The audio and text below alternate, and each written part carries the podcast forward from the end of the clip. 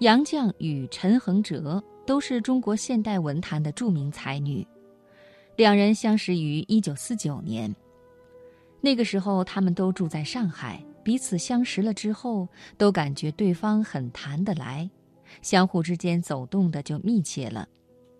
于是，在几个月的时间里，两个人经常在陈恒哲家促膝相谈，像是一对相识多年的老朋友一样。有一天，杨绛又到陈恒哲家里去，恰好那天晚上，陈恒哲的丈夫任鸿俊有事外出应酬，杨绛便陪着陈恒哲一起吃了一顿晚饭。在吃饭的过程中，陈恒哲告诉了杨绛一个秘密。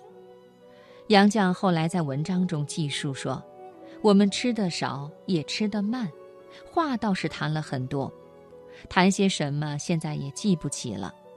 有一件事，他欲说又止，又忍不住要说。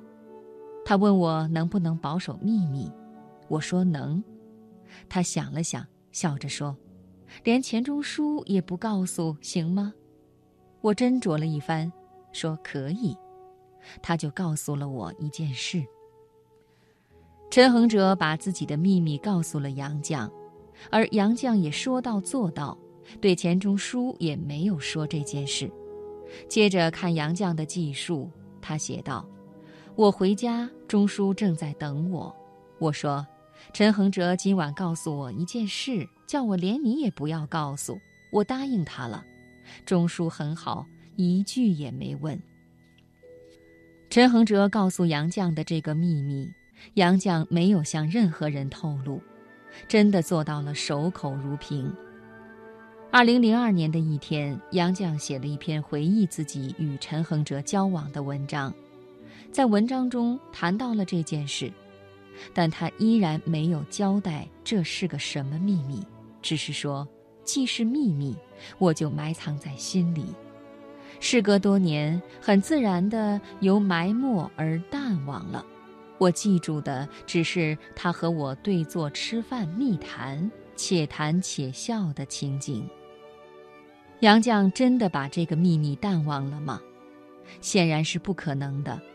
你看杨绛九十多岁时写的那些回忆性的散文，能把儿时的一些细节一一记起，说明他有着非常好的记忆力。因此，对陈恒哲当年告诉他的那个秘密，他是不可能忘记的。他在文章中说：“淡忘了，不过是一种说辞而已，而真正的原因是要继续为陈恒哲保守这个秘密。”陈恒哲向杨绛讲这个秘密的时间是在一九四九年，陈恒哲去世于一九七六年。杨绛提到这件事的那篇文章写于二零零二年，也就是说，当杨绛在文章中提到这件事的时候，距离陈恒哲告诉他那个秘密的时间已经过去了五十三年，而陈恒哲也已经去世二十六年了，与那个秘密相关的人员应该都已经不在人世了。如果杨绛在文章中把那个秘密透露出来，从情理上来说也不为过。但杨绛并没有那么做，他依然忠实于自己当年对陈恒哲许下的诺言，继续为陈恒哲保守这个秘密。二零一六年，杨绛去世，那个秘密被他带到了另一个世界里，永远成为秘密了。